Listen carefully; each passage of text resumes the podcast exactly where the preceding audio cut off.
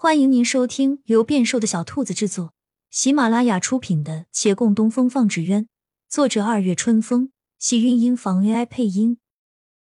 欢迎订阅，期待你的点评。第二百五十一集。是啊，所以孟寻正要反驳，话语一顿，凝神片刻，忽而就垂着脑袋笑了。可不是吗？纸鸢本就是凭借风力往上飞的，缺那一点能带动风车的风，固有思维害人啊！看着纸鸢精湛的做工和繁杂的程序，就自然把它其他地方也往复杂处去想了。生效纸鸢完成，孟寻接了告示，一路急行往京师去。刚进城门，有官兵等候，叫上马车，直接把他往王府带。至王府外，被放了下来。与他一并在此等候的有不少人，看他们不耐神色，显然是等了许久。孟寻闲不住，跟旁边一小哥搭话：“为什么不让进啊？王府是什么地方？岂能是我们随便进的？那我不进就是了，把纸鸢交上去，我走人。”他说着，看那小哥狐疑打量他。小哥道。但凡来献纸鸢的，哪个不是为了名利？你当大家都是闲着没事干，真关心太妃身体呢？东西交上去，人直接走，也就你愿意。可是啊，人家王府还未必放你呢。大家都眼巴巴等着进府，戳你一个要走的，你想一想，王府不会怀疑吗？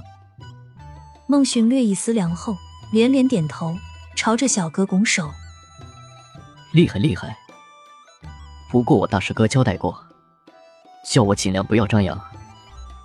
谁能进府，谁先进府，都是安郡王挑选的。安郡王也不是全都让进，你别叫他注意到，也就是了。此话有理。孟寻佩服有加。说完又一顿。不对呀，不叫他注意，我这纸鸢怎么给？犹疑间，忽见人群陡然散于两侧，周遭瞬间鸦雀无声。他才感到脚边有人拉他，低头瞧那小哥在扯他衣摆，再抬头迷惘，发现身边人都跪了。他反应过来，连忙跪倒，额头点在地上，悄然问那小哥：“是安郡王出来了？”“不是，是皇上来了。”“啥？”“皇上肯定是来看太妃的，他不管纸鸢的事儿，你别怕，看大家怎样做就跟着做。”小哥的声音不大稳，兴许也是第一次离天子这么近，大概也是因这话语不大自信，孟寻没怎么听进去。他望着地面，打起了些主意。不叫安郡王注意，又能把纸鸢给送进去，也不是没办法啊。他暗暗笑起来，觉得自己简直是机智过人。一片庄严的沉寂中，皇上的脚刚沾地，两边跪着的人群。赫然有一人站了起来，侍卫霎时拔了佩刀。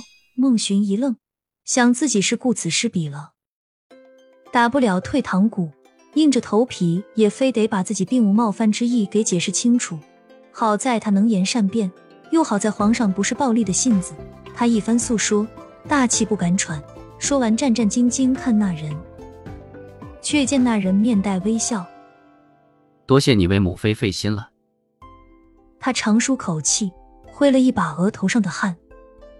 你能这样为母妃着急，定是个良善的人，也很有趣。你来自哪里？他不敢怠慢，除了自报家门，就连家里几口人，甚至恨不得那几口人每日几时起几时睡，也都一并报了。然而皇上听到长清斋三字，面上冷了下来。是那木派后人开的。孟寻背后一凉，瑟瑟点头。面前人沉默须臾，脸色虽仍是不大好，但好歹没有方才的愠怒了。他道：“不管怎样，这次你们是好心。”他命人收了纸鸢，没有要请孟寻进去的打算，这正合了意。他往里走，走了几步又回头：“若是母妃的病真能缓解，朕可以考虑免了木派之罪。”孟寻如见光明，不想还有意外收获呢。他悠哉乐哉往回走，思量着去瞧瞧陆林和小峰。按理说上回给陆林的信应该早到了，但他怎么没回应呢？